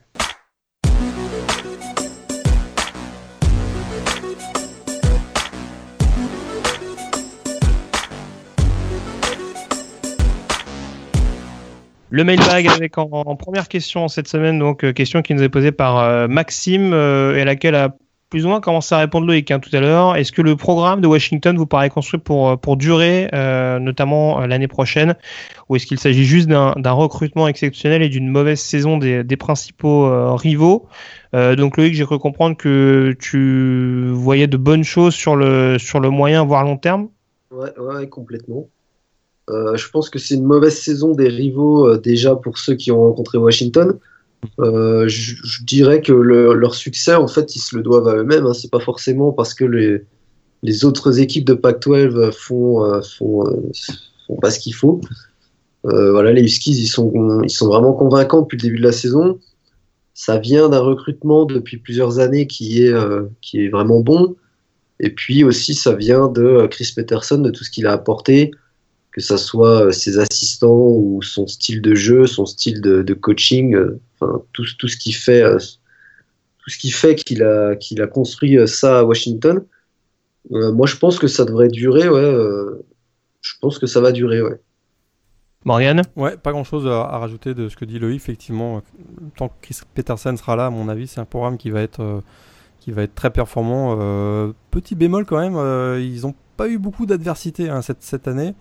Même, même bien qu'ils aient, rencontré Oregon et, Stanford, on connaît les, saisons de ces deux équipes-là.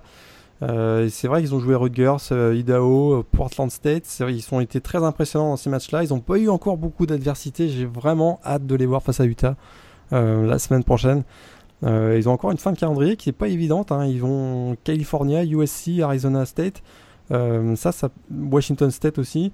Avant de s'emballer, je dirais, pour Washington, Washington définitivement, j'attends de les voir passer à travers ce calendrier. Mais en tout cas, très clairement, comme l'a dit Loïc, ils ont la, base et la structure autour de, Chris Peterson, un excellent recrutement. On le voit avec Jake Browning par exemple, pour que ce soit une équipe qui euh, soit pas un feu de paille. Il faut pas oublier que Washington, ça a été aussi un, euh, un grand programme de football hein, il, y a, quelques années.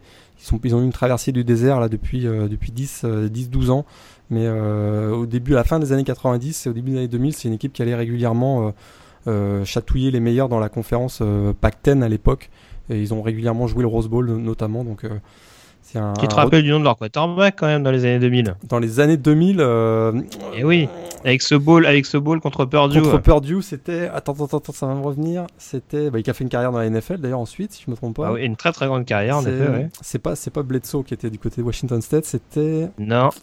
Ah, si tu ah, si arrives, alors si arrives à retrouver le nom et à me le citer correctement, bravo Morgan. Allez, vas-y. C'était Tuya. Alors, je... alors, ah, ouais. Tuya Sosopo ah, Vas-y, vas-y, vas-y. Tuya Sosopo Marquez Tuya Sosopo. Sosopo au Oakland, Raiders, c'est ça. Exactement. Qui a été coach, ensuite, euh, qui a été coach des quarterbacks ensuite. Euh, oui. Euh, même du côté du USC, non, Loïc? Tuya Sosopo. Ouais, ouais, Exactement. Il a été du côté du USC, ouais. Et alors, je vais pas me tromper, mais je me demande si c'est pas son un de ses cousins qui a été impliqué dans le canular qui a été fait à Montaiteo. De Montaiteo, absolument, absolument. Celui-là, voilà. Bravo, bravo, bravo. oui. pour compléter là-dessus. Mais alors après, c'est vrai qu'on s'arrête beaucoup sur Jake Browning, mais c'est quand même impressionnant en termes au niveau du recrutement de Washington. Alors, comme souvent, euh, Chris Peterson n'est pas là depuis très longtemps, donc on s'est posé la question de savoir s'il n'y avait pas la patte Steve Sarkisian, ce qui est une possibilité. On sait que Sarkisian a, est pas forcément un mauvais recruteur, je, fais attention au cas où Loïc, me tape sur les doigts, mais on, sait que sur le, sur le fond c'est pas un mauvais recruteur. Après, euh, ce qui est impressionnant, c'est de voir notamment comment il a transformé cette attaque. Euh, Jake Browning est sophomore, mais c'est également le cas de Miles Gaskin au poste de running back, et c'est également le cas de Trey Adams, le, le, tackle gauche, qui est un des tackles les plus sous-estimés du college football aujourd'hui, et qui fait un énorme boulot sur la ligne, et déjà d'avoir cette, euh, on dirait cette colonne vertébrale qui est seulement dans sa deuxième année universitaire, ça peut laisser penser en effet que euh, sur le moyen terme, déjà, ça ça donnera à Washington une certaine compétitivité. Euh, je serais un peu plus inquiet concernant la défense. On sait qu'il y, a beaucoup de joueurs qui sont juniors ou seniors qui commencent à inquiéter, à, intriguer pardon, les, équipes NFL. On a déjà cité Sidney Jones, Buda Baker, euh, Azim Victor, Keishon Beria, euh, Joe Matisse également qui commence à avoir sa cote grimpée, euh, Elijah Coles, etc. Ça fait vraiment beaucoup de noms. Et s'il y a un exode qui est à peu près similaire à ce qui s'est passé à Ohio State l'année dernière, ça va quand même être un peu plus compliqué pour Chris Peterson pour, euh, pour reconstruire défensivement, euh, même si on voit qu'il y a quand même pas mal de, relèves, puisque même Greg Gaines, par exemple, sur la ligne défensive est, relativement jeune. Je crois que c'est également un sophomore.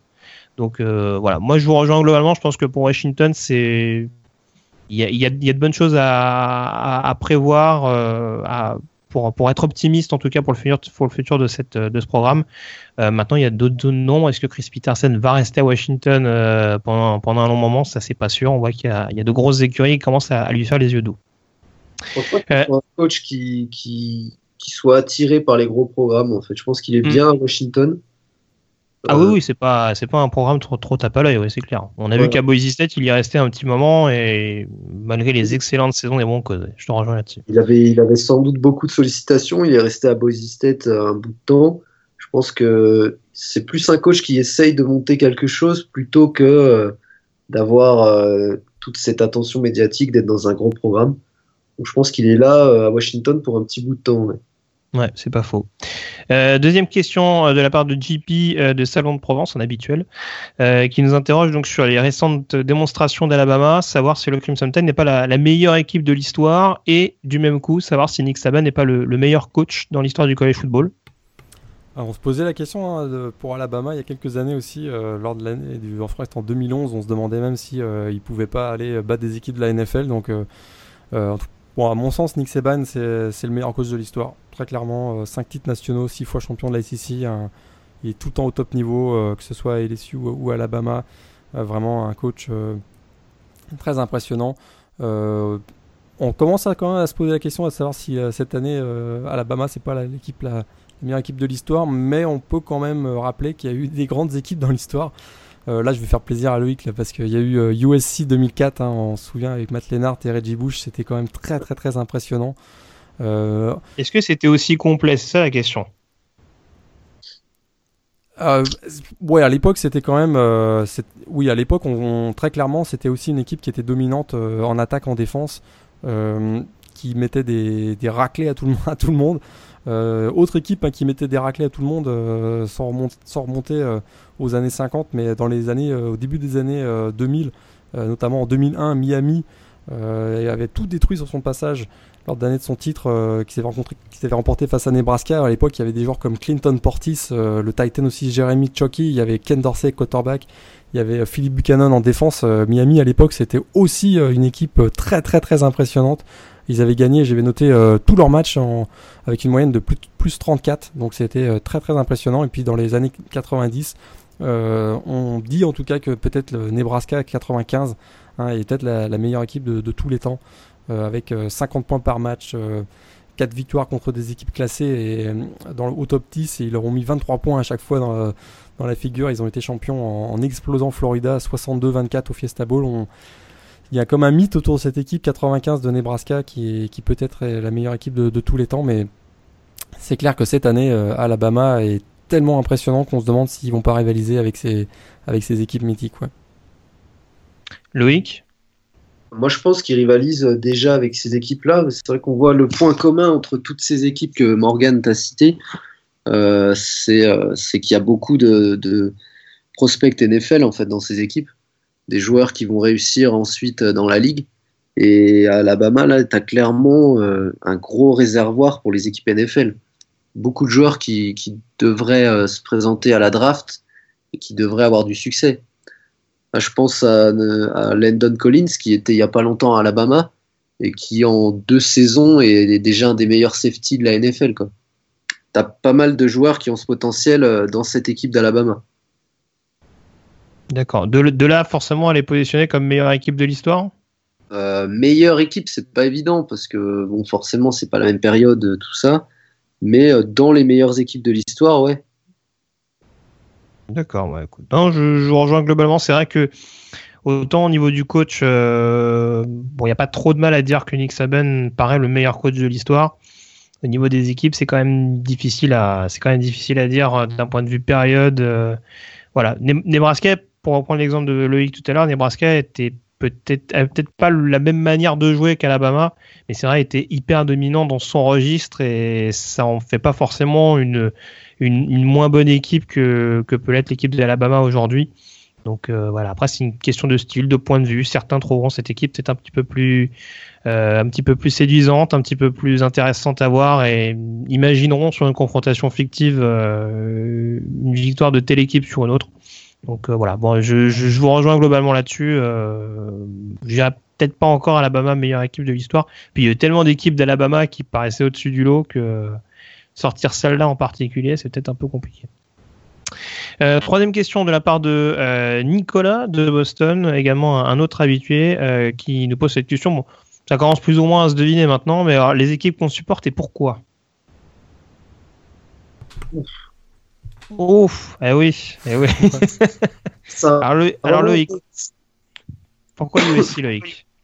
Euh, Je pense que c'est aussi naze comme explication que euh, juste j'aime bien leurs uniformes. Ça doit être un truc comme ça, franchement.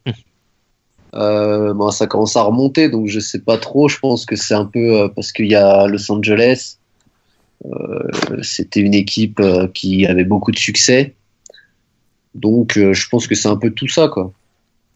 D'accord. Morgan euh, bah, Je crois qu'on a compris que j'ai un petit coup de cœur pour Notre-Dame pour euh, plein de raisons. C'est une époque où moi j'ai commencé à, découvrir le foot US au milieu des années 90, début des années 90. Donc à l'époque, euh, bah, Notre-Dame était très populaire en France. Hein. Il y avait finalement, on, on parle d'une époque là où on, découvrait le foot non pas par Internet mais par les magazines, etc. etc. Donc bah, Notre-Dame c'était l'ancienne équipe de Joe Montana, Joe Montana qui était le quarterback vedette à l'époque des 49ers c'est monté un peu comme ça. Puis euh, euh, voilà, on garde, on, a gardé, euh, j'ai gardé un petit coup d'œil sur Notre-Dame depuis, depuis cette époque-là. Boston College, j'ai aussi un petit, petit coup petit faible parce que bon, pour des raisons familiales, on, a, dans ma famille, on a souvent été du côté de Boston, donc c'est une des raisons. c'est sûr que moi j'étais aussi un, toujours un grand fervent supporter de malgré les scandales de Joe Paterno, donc un Penn State, j'ai toujours un petit coup de cœur aussi pour cette équipe, donc euh, voilà, puis euh, Clemson, Alabama, pour avoir couvert la, finale l'an dernier, c'est vrai que ben, quand on vit ça un petit peu dans, euh, au cœur de l'événement, on, a, des, petites, des petits coups de cœur pour ces équipes-là. Mais c'est voilà, ça. Notre-Dame, je pense que vous avez compris. T'as raison, dis bien de Clemson. Hein. Attends, faut, pas te faire, faut pas mal te faire voir par, par Debo Sweeney et Dishon Watson d'ici la fin de la semaine, ce sera dommage. Euh, non, alors moi j'ai une chance, messieurs, par rapport à vous, c'est que j'ai pas forcément d'équipe de cœur au niveau du college football. Et donc je n'ai pas ce stress euh, que je peux avoir euh, notamment sur la NFL. Donc c'est bien, je suis, je ne stresse que le dimanche, pas le samedi. Et ça c'est une bonne chose. voilà. Après, après une équipe qui, qui m'intrigue, je dirais au plus haut point, c'est forcément l'équipe de de Miami. Alors pour des raisons qui sont pas forcément très judicieuses, mais encore une fois, je pense que euh, comme le disait Morgan tout à l'heure, c'est une équipe qui a marqué son temps, euh, qui est sans doute une équipe qui, à l'époque, m'aurait vraiment agacé, mais au plus haut point. Mais c'est aussi une équipe qui, mine de rien, a vraiment bouleversé les codes au niveau du college football, a entraîné énormément de révolutions, notamment contre elle. Et euh, voilà, mine de rien, c'est une équipe qui, sur le terrain, a été performante, avec les scandales qu'il y a eu autour, l'affaire Shapiro, etc., etc et euh, qui encore une fois euh, au niveau de tout ce qui est règles, au niveau de tout ce qui est euh, mise en forme, on dira du collège football, a volontairement ou involontairement apporté sa pierre à l'édifice. Donc c'est vrai que c'est un programme qui, qui me laisse assez qui, qui, comment dire qui ne me laisse pas indifférent si je peux dire ça ainsi et voilà après je ne cache pas que voilà, j'ai pas pleuré quand ils ont perdu à Virginia Tech, par exemple. Enfin, je dis pas que c'est votre cas, hein, mais en tout cas, euh, voilà, je, je, m'en remets assez facilement quand Miami perd un match, ça c'est pas, c'est pas un souci. Ça tombe bien parce que le week-end prochain, il y a le revival de Catholics versus de Convicts avec le Miami contre Notre-Dame. Ah, il m'a échappé celui-là. Ah, d'accord. ok, bon bah écoute. Mais c'est pas. Mais si Notre-Dame gagne, je te dis, ça me fera, ça me fera plaisir pour toi, Morgan. Sache-le. alors dernière question également de, de Nicolas. Euh, alors je devine à peu près votre euh, réponse. En tout cas, moi, je, je donnerai la mienne en premier. Euh, qui nous demande concernant Patrick Mahomes, euh, qui a lancé donc le ballon 88 fois ce week-end contre Oklahoma. Est-ce que ce n'est pas un peu too much? Eh bien, je pense que oui. Mais malheureusement, c'est un peu le c'est un peu selon moi les failles du, de ce genre de système euh, Air Raid euh, où, on, passe à outrance. Je sais pas ce que vous en pensez, messieurs. Est-ce que vous, ça vous choque ce, nombre de lancers 88 euh, moi, ça m'a choqué qu'il ait pas tenté les 100. Franchement, franchement, t'es à 88, tu, joues petit bras. moi, j'étais super déçu. Alors, alors, alors, alors, alors cela ne tienne parce qu'il y, y, a 88 passes tentées, mais il y a 12 courses de Patrick Mahomes. Donc techniquement, ah, il a été impliqué sur 100 actions euh, de, de, Texas Tech contre Oklahoma. D'accord, tu es en train de me dire peut-être les 12 passes, c'est euh, parce que euh, les receveurs étaient couverts, alors il s'est dit, bon là j'y vais, à la passe, j'y vais à la course. Quoi. Sûrement, sûrement. C'est une forte probabilité, je ne te le cache pas. 800, il fait quand même 830 yards dans ce match. C'est complètement. Ouais. c'est courses confondues. Ouais. Il fait 700, 734, je crois, à la passe. Et euh, ouais, un peu plus de, un peu plus de 90 euh, au sol. Ce qui en 12 courses, c'est déjà pas mal, on dira. Mais ouais, c'est peut-être un, peu beaucoup. Loïc, tu nous rejoins là-dessus? Euh, non, moi je trouve ça sympa. Ça nous fait un sujet euh, de conversation. Euh, c'est bien. ça, ça, apporte un peu d'originalité. C'est pas mal. Bon, après, on va pas le faire toutes les semaines parce qu'un jour il va se faire casser en deux. Il le fait toutes les semaines. Hein. Attention. Il le fait toutes les semaines. Voilà, c'est ça le truc. C'est leur système. quoi. Donc, bon, ben, s'il a l'occasion de le faire, qu'il se fasse plaisir. Hein. En, tout cas, moi j'attends vraiment, euh, si en fin de saison on peut avoir un petit Texas Tech ou Washington State, je pense que ce serait sympa. Déjà pour les retrouvailles entre McLeach et son ancien programme, ce serait, ce serait quand même un, beau clin d'œil. Alors vu le, vu le style de jeu des deux équipes, ce serait, euh, ce serait quand même assez, assez fabuleux. On se rappelle qu'il y a eu un match à peu près hein, de, ce, de cet Akabi, je crois que c'était Baylor-Washington il y a quelques saisons, euh, à l'époque où, où Griffin était encore à Baylor. où on avait eu un match où ça arrosait à tout va, donc et, pour, et pourtant, Washington n'était pas, pas spécialement réputé pour. Euh, je crois que c'était Western, West euh, Virginia. Je crois que c'était Baylor, Baylor West Non, c'était un bowl, c'était un euh, l'Alamo Bowl. Ah, tu parles du bowl. Oui, oui, d'accord. Je pensais que tu parlais. Il y avait eu un match. Oui, parce que j'étais parti sur les bowls de fin de saison, donc je faisais la comparaison avec, mais. Mais c'est vrai que Baylor West Virginia c'était sympa. Oui oui c'est vrai il y avait eu un 70-63 je crois à l'époque où Gino Smith était encore à une, affaire comme ça. Et les Montagnards ouais. C'était oui, c'était assez fabuleux également. Et là, pour le coup, c'était beaucoup plus caractéristique des, deux programmes. Euh, on a fait le tour en tout cas sur ce mailbag de la semaine. On vous remercie de nouveau pour toutes vos questions et euh, on en garde déjà d'autres de côté pour la semaine prochaine. Il est temps désormais, messieurs, de s'intéresser à cette neuvième semaine de saison régulière.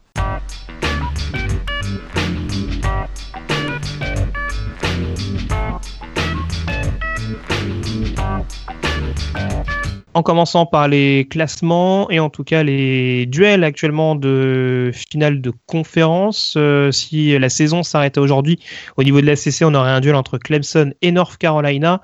Euh, au niveau de la Big 12, donc on aurait euh, Oklahoma en tête, sachant que les Sooners sont invaincus donc dans leur conférence, de même que Baylor et West Virginia, mais ils comptent une victoire supplémentaire. dans la Big 10, on aurait un Michigan contre Nebraska. Et puis concernant la Pac-12 Washington, Utah. Ça nous dit quelque chose, on va y revenir dans quelques secondes. Et puis donc le Alabama, euh, Florida, sur lequel tablait tout à l'heure Morgan en ce qui concerne la, finale de fin d'année. En tout cas, pour l'instant, ça paraît à peu près euh, plausible. Euh, d'ailleurs, le niveau de la SEC Est extrêmement relevé, Kentucky deuxième. Ça laisse un petit peu imaginer le niveau du.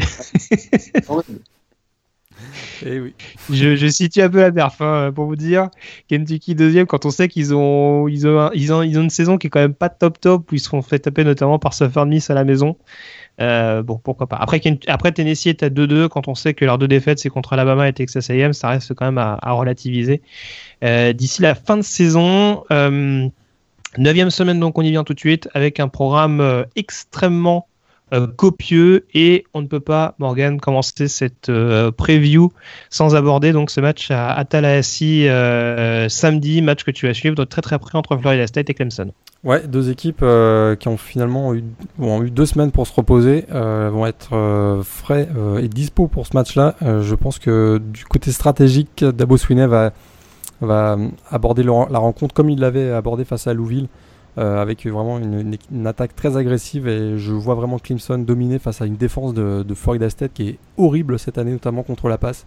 Et ça, ça risque d'être euh, très très compliqué pour le, programme floridien. Euh, vraiment, les playmakers du jeu au sol, du jeu pardon, aérien des Clemson, notamment avec Artavis Scott, Mike Williams, Jordan Leggett, etc., face à la défense contre la passe de Florida State, ça va être très très très difficile pour les Seminoles. Je vois bien les Clemson l'emporter dans ce match-là. Très bien. Euh, on rappelle l'heure, euh, donc 20h chez toi. Euh, alors du coup, je sais pas trop parce que on a, on a un changement d'heure dans la nuit de samedi à dimanche, donc c'est pas trop. Sinon, ça ah va pas bah, changer grand chose pour nous.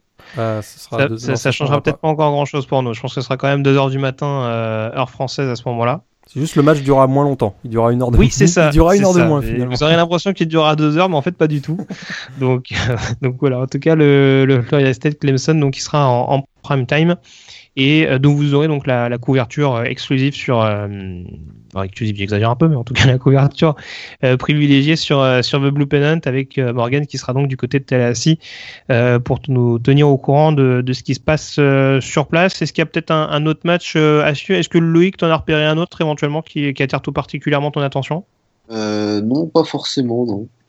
Justement, j'attendais de vous, de vous écouter pour savoir ce qu'il fallait regarder. D'accord, bah écoute, alors je vais te le dire.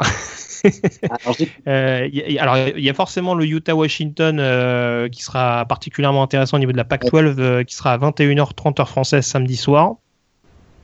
Ouais, alors là, ça va être le gros choc hein, de, la, de, la, conférence Pac-12 en tout cas.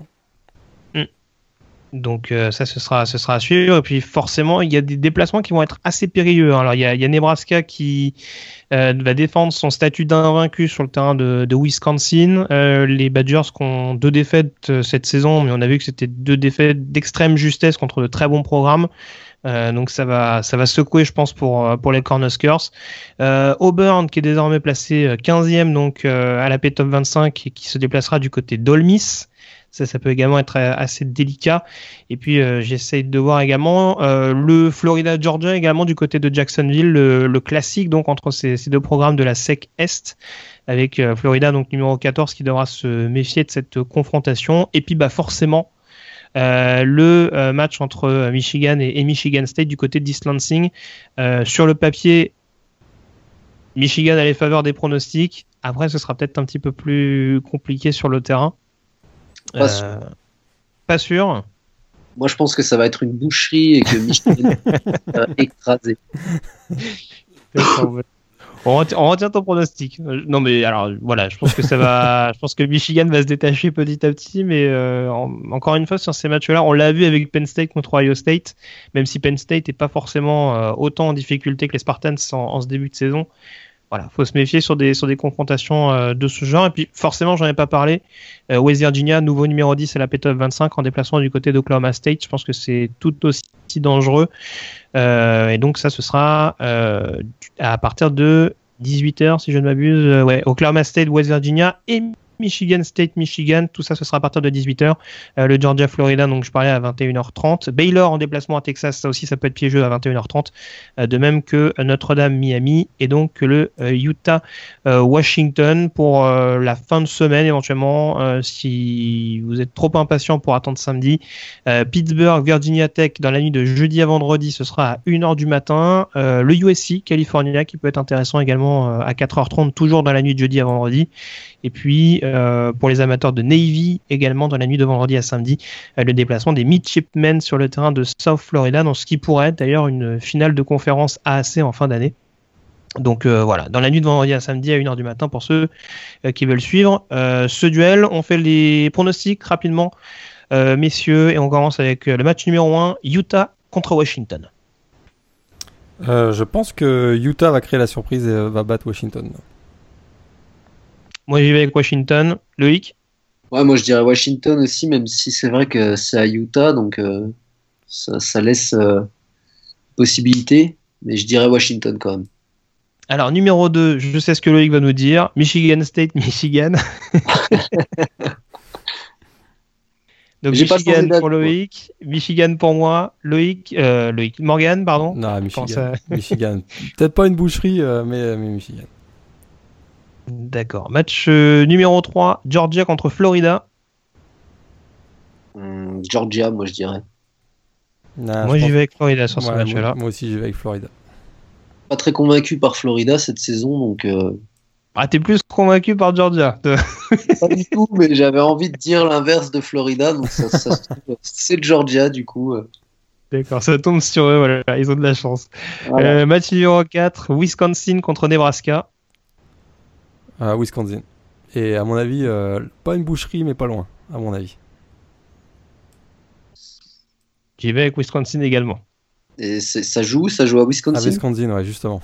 C'est Nebraska. Au Camp Randall Stadium de Madison. Euh, bah, je vais dire Nebraska pour pas faire comme vous. Oh là là, l'esprit de contradiction, incroyable. et match 5. Alors, je permets à Morgan de ne pas se, prononcer sur ce match-là. Je, ne voudrais pas qu'il soit mal vu par euh, ses futurs hôtes. Euh, Florida State qui reçoit Clemson. Moi, je dirais Florida State. Clemson m'a quand même vraiment inquiété contre NC State. Euh, alors Florida State m'a tellement inquiété depuis le début de la saison que c'est compliqué aussi.